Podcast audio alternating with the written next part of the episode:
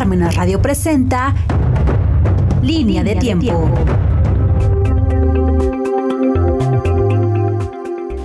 Estamos en su programa La Línea del Tiempo.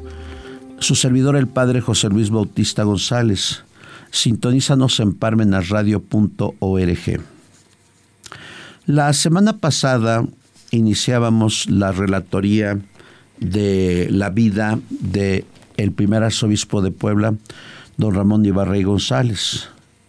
Y habíamos hablado de su niñez, de su estancia en el seminario, de su paso por Roma, de su trabajo en Puebla, de su inclinación a ingresar a la Compañía de Jesús y posteriormente hablábamos de su trabajo como primer obispo de Chilapa del año 1890 al año 1902. Y en ese año nos habíamos quedado.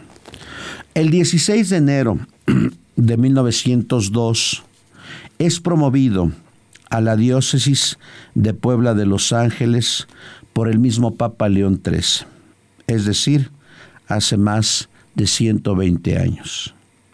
Y llega con júbilo a Puebla el 6 de julio del año de 1902 en pleno auge del porfiriato. La ciudad de su niñez, formación sacerdotal y primicias de su sacerdocio lo reciben con grandes muestras de júbilo y de esperanza. En su mente acarició la idea de engrandecer a su nueva diócesis y de trabajar por el seminario. Lo primero que promueve fue la elevación de la sede episcopal de Puebla a la categoría de arzobispado. El Papa Pío X concedió esta gracia a fines de 1903, siendo la erección oficial del arzobispado el 8 de febrero de 1904, ejecutando la bula de erección el excelentísimo señor arzobispo de México, doctor don Próspero María Alarcón, con la facultad que le otorgó la Santa Sede. También, por iniciativa del mismo señor arzobispo Ibarra, la Santa Sede concedió a nuestra bella catedral el título de Basílica Menor, agregada precisamente a la Basílica de San Juan de Letrán. Presidió la ceremonia el excelentísimo señor don Domingo Serafini, delegado apostólico, quedando consagrada a la Inmaculada Concepción. Es decir, el nombre oficial de la Catedral de Puebla es Santa Iglesia Basílica Catedral Lateranense de la Inmaculada Concepción de Puebla de Los Ángeles. Ahora bien, Recuerden que en aquel tiempo todavía le pertenecía Tlaxcala y parte de Morelos. ¿Qué es lo que va a hacer en Tlaxcala? Ustedes recuerdan que es famosísimo el templo de Nuestra Señora en Ocotlán, Tlaxcala. Don Ramón Ibarri González, el 14 de julio del año de 1906, pidió al Papa ya José Sarto, Pío X, sucesor de León XIII, la gracia de que el santuario de Nuestra Señora de Ocotlán fuera elevada a colegiata y el Papa le concedió esta gracia el 8 de septiembre y se inauguró solemnemente el 2 de febrero de 1907 siendo ejecutor del decreto papal el mismísimo excelentísimo señor Ibarra como delegado pontificio. Apenas de hecho fue la peregrinación a Ocotlán la semana antepasada, entonces se cumplió apenas 115 años de su erección canónica como colegiata. Allí puso el colegio clerical. Lo mismo estableció en Ocotlán un seminario menor para gramáticos de pocos recursos. Los canónigos y los capellanes fueron los profesores del clero y del seminario menor por prescripción de la Santa Sede. Pero don Ramón Ibarra y González había acariciado, por ser un hombre inteligentísimo, la idea de que el seminario se transformara en Universidad Católica Angelopolitana.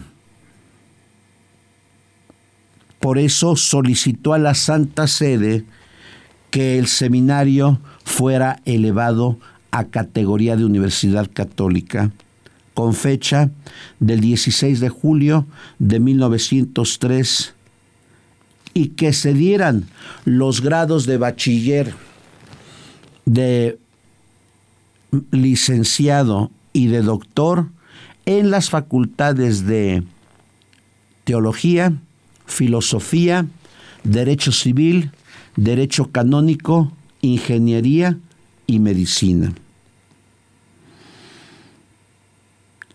Se proponía que la Virgen, la Inmaculada Concepción, fuera la patrona principal de la universidad y Santo Tomás de Aquino el patrono secundario. El Papa Pío X aprobó las constituciones el 13 de abril de 1907 y para las facultades de medicina e ingeniería contestó el cardenal Merry del Val, famosísimo Merry del Val, que era secretario de Estado, el 6 de agosto de 1907. Se erigió solemnemente la Universidad Católica Angelopolitana el 8 de diciembre de 1907, con la presencia del señor delegado apostólico Monseñor José Ridolfi y del obispo de Guajuapan, don Rafael Amador. El mismo señor Ibarra fue el canciller de la universidad, como debe de ser dentro de los estamentos jurídicos eh, religiosos, y el prefecto de estudios fue el famosísimo canónigo Florencio M. Álvarez. Pero su espíritu visionario no solamente alimentó la formación del clero, sino también abrió escuelas e institutos de formación para niños y niñas, así como de jóvenes, llamando a religiosos y religiosas dedicadas a la enseñanza y formación. Entre ellos fue el promotor para que los hermanos de las escuelas cristianas, los hermanos lasallistas, llegaran a México. ¿Cuánto legado han dedicado los hermanos lasallistas, cuyo carisma sobre la educación de los pobres lo inició ese gran canónigo de Riems, San Juan Bautista de la Salle? pero se necesitaba recurso económico para que vinieran los primeros hermanos desde Francia. Por tanto, se debe también al muy ilustre presbítero don Ignacio Zamora y Cuevas, quien en un testamento público cerrado donó la mayor parte de su cuantioso bien para impulsar la educación cristiana entre los niños y las niñas pobres. Este sacerdote murió piadosamente el 9 de febrero de 1904 y encomendó en su testamento para que se cumpliera piadosamente su deseo y su fervor. Encomendó a don Rafael Moreno Trujillo quien cumplió cabalmente la voluntad del señor cura.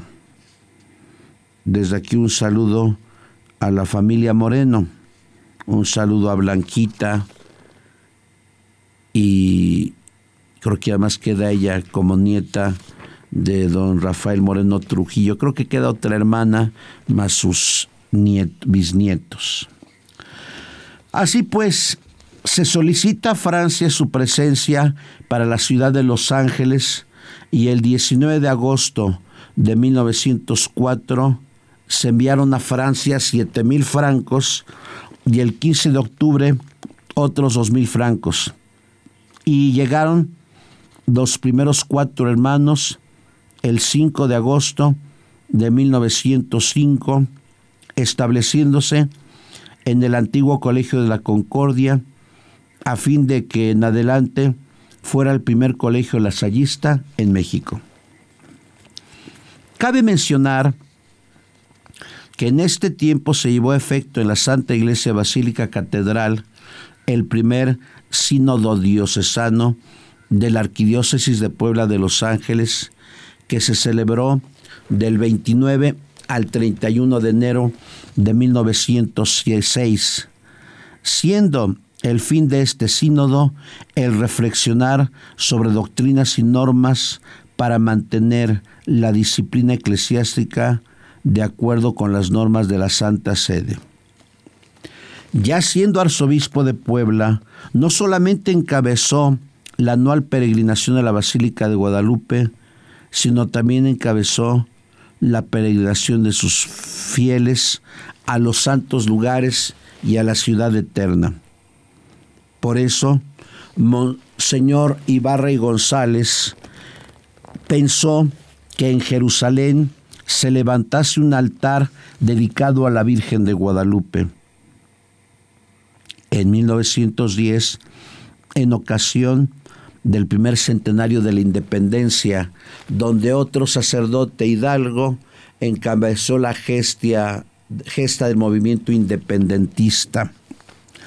Pero por diversos motivos no se pudo colocar esta imagen de la Virgen de Guadalupe, sino fue hasta el año 1913, en plena derrame de sangre por parte de la revolución, el mismo 17 de octubre se consagraba e inauguraba con gran emoción de él y de todos los peregrinos presentes el altar en la iglesia de las religiosas reparadoras. La imagen de Guadalupe fue pintada por el conocidísimo padre Gonzalo Carrasco, padre jesuita. El padre Gonzalo Carrasco, un día le dedicamos un programa a él, fue capellán del Templo del Espíritu Santo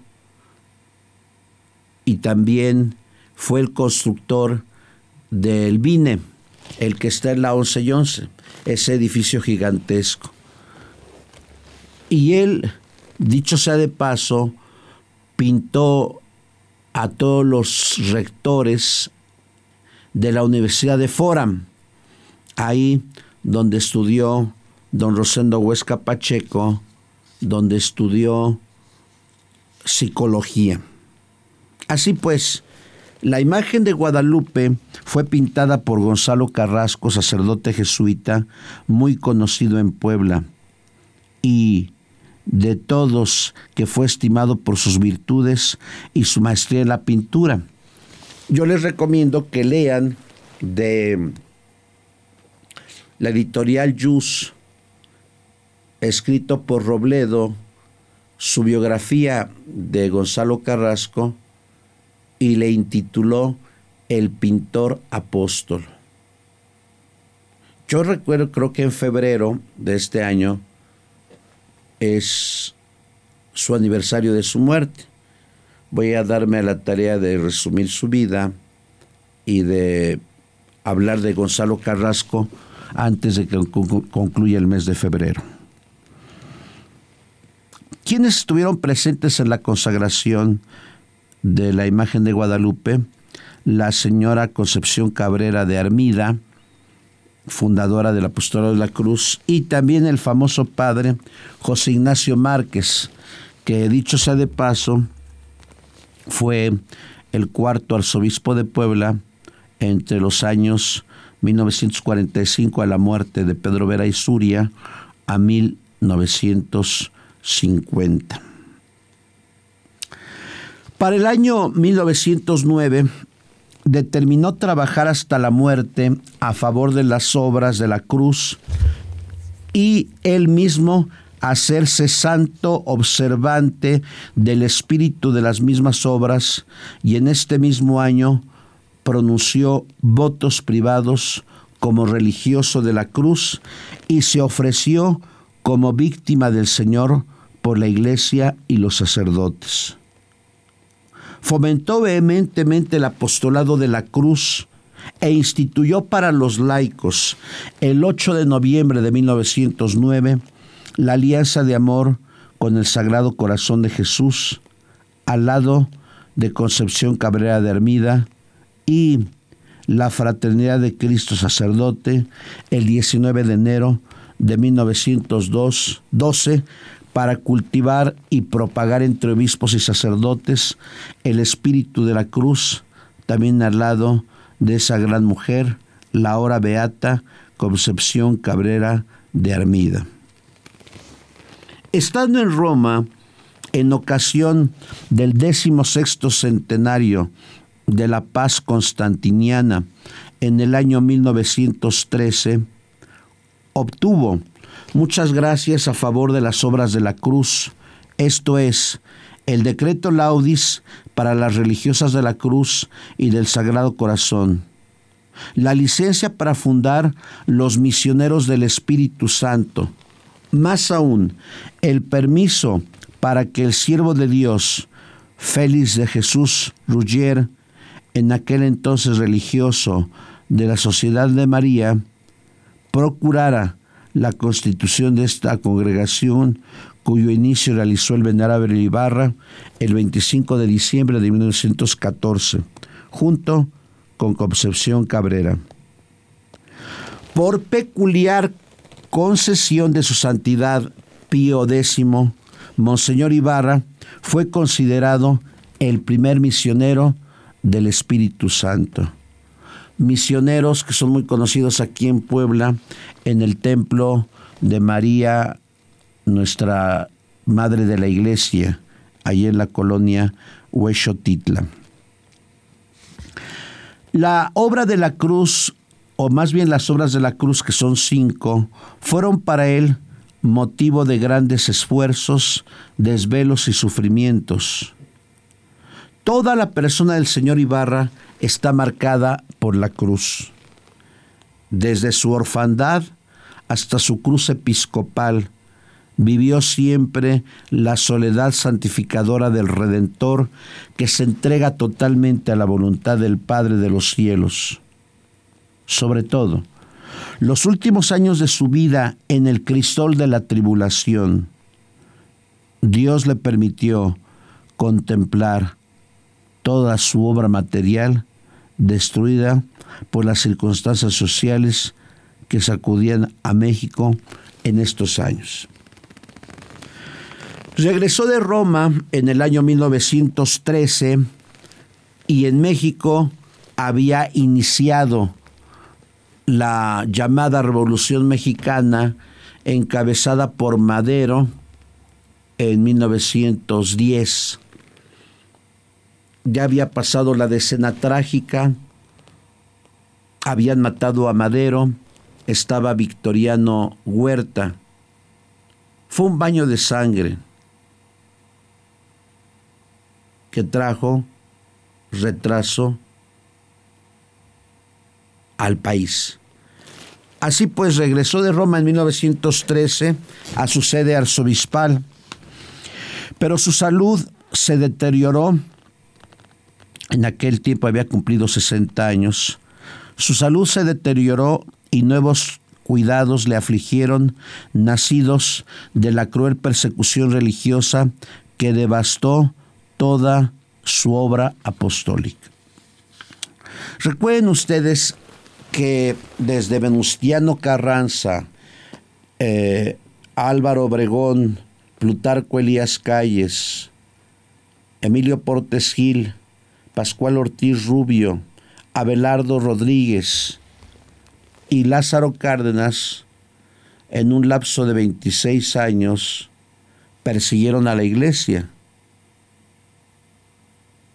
Le quitaron los bienes a la iglesia, aquí despojaron al seminario, quemaron archivos, quemaron bibliotecas, mataron a sacerdotes, expulsaron a los obispos, los desterraron, mataron a laicos,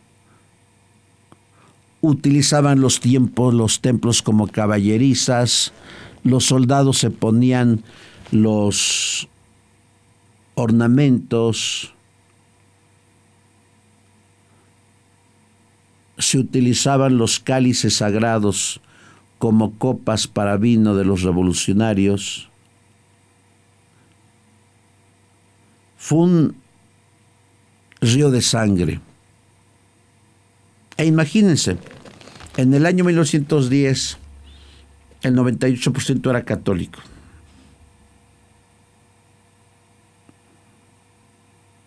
Nunca los libros de historia oficial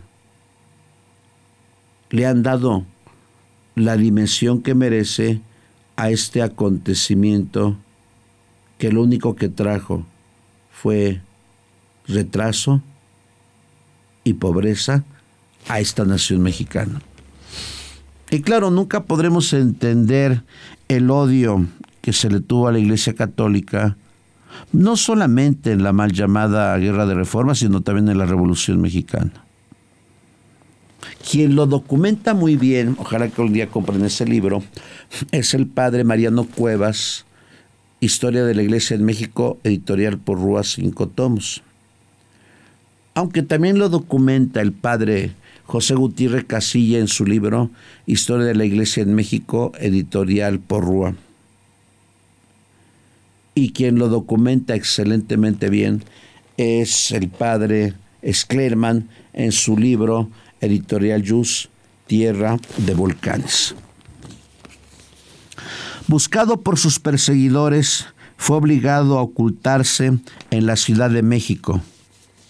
Dolorosamente vivió ahí tres años de su vida, fatigado en el cuerpo y en el alma, con total y plena conciencia, recibió todo como venido de la mano de Dios, repitiendo constantemente, hágase tu voluntad. Los grandes amores de su corazón fueron siempre la Santísima Virgen de Guadalupe, la cruz de Jesucristo y el pontificado.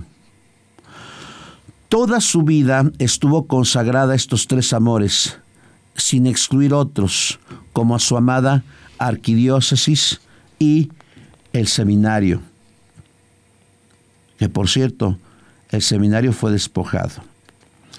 A mediados de 1914 dejó temporalmente la arquidiócesis para atender su quebrantada salud en un sanatorio de la capital de la República. Los tristes sucesos de la triunfante revolución de Carranza que se precipitaron como impetuoso y devastador torrente sobre la nación entera, como se dirá adelante, lo privaron para siempre de la vista y el trato de sus ovejas. Dos años y medio pasó en México oculto por la sangrienta persecución, cambiando de casa frecuentemente y ordinariamente solo en medio de sus penas. Derramó amargas lágrimas y oró frecuentemente por la arquidiócesis y por sus fieles diocesanos y por su clero que sufrían horriblemente comprendió que se acercaba el fin de sus días. Así lo manifestaba a los pocos que le visitaban en su soledad. El licenciado Enrique Gómez Aro, de familia muy conocida en Puebla, en su libro Don Ramón Ibarra y González, primer arzobispo de Puebla, dice, cito entre comillas, rezaba diariamente el rosario de quince misterios y conservando la costumbre de leer todos los días la Sagrada Escritura, hacía que le leyera la historia sagrada y la de la Santísima Virgen María. Personas respetables que él tuvo la dicha de acompañar al ilustre enfermo hasta el trance final y de recibir sus confidencias, nos dicen lo siguiente. Monseñor expresaba que su enfermedad provenía especialmente de los combates y luchas internas, pues que Dios nuestro Señor veía purificándolo uno a una hasta las fibras más delicadas de su corazón. Decía constantemente, ya sé que voy a morir, dijo cuando le apareció una llaga en el pie, ya llegó mi hora y moriré con muchos dolores, pero hágase tu voluntad. El 25 de diciembre de 1916 surgió la gangrena orándole poco a poco el pie como un clavo que le atravesaba. El 30 de enero de 1917, cuando se asomaba su agonía, se acercaron a él varios sacerdotes suyos, entre ellos su secretario de gobierno, canónigo Ignacio González Álvarez, el rector del seminario, don Enrique Sánchez y Paredes, y ellos precisamente les dictó su testamento espiritual. El 31 de enero hizo derramar lágrimas a los que presenciaron su despedida, el cuadro de la Santísima Virgen María de Guadalupe, del que se abrazó. Estuvieron presentes en su muerte acaecida el primero de febrero de 1917 a las siete y media de la noche los siervos de Dios, don Félix de Jesús Ruggier y Concepción Cabrera. Aquella muerte del justo que no hizo mal a nadie y sí todo el bien que pudo, con la tristeza de no haber regresado nunca a su diócesis.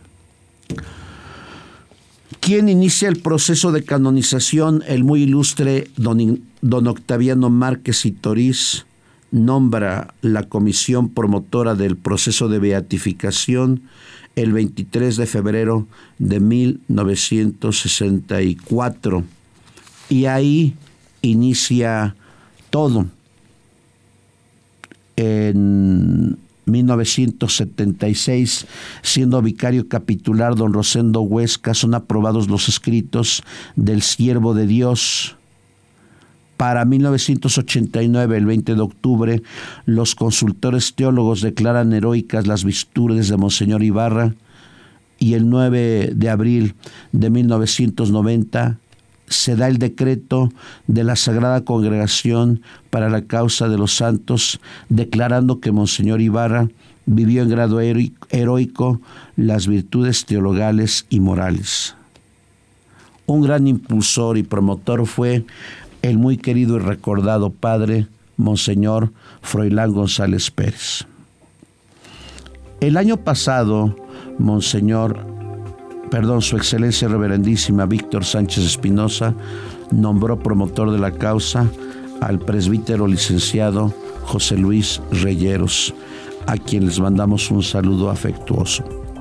Pues esta ha sido la vida y la obra en nuestra línea del tiempo del primer arzobispo de Puebla, don Ramón Ibarra y González.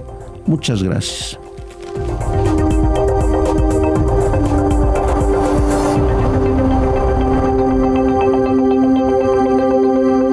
Parmenas Radio presentó Línea de tiempo.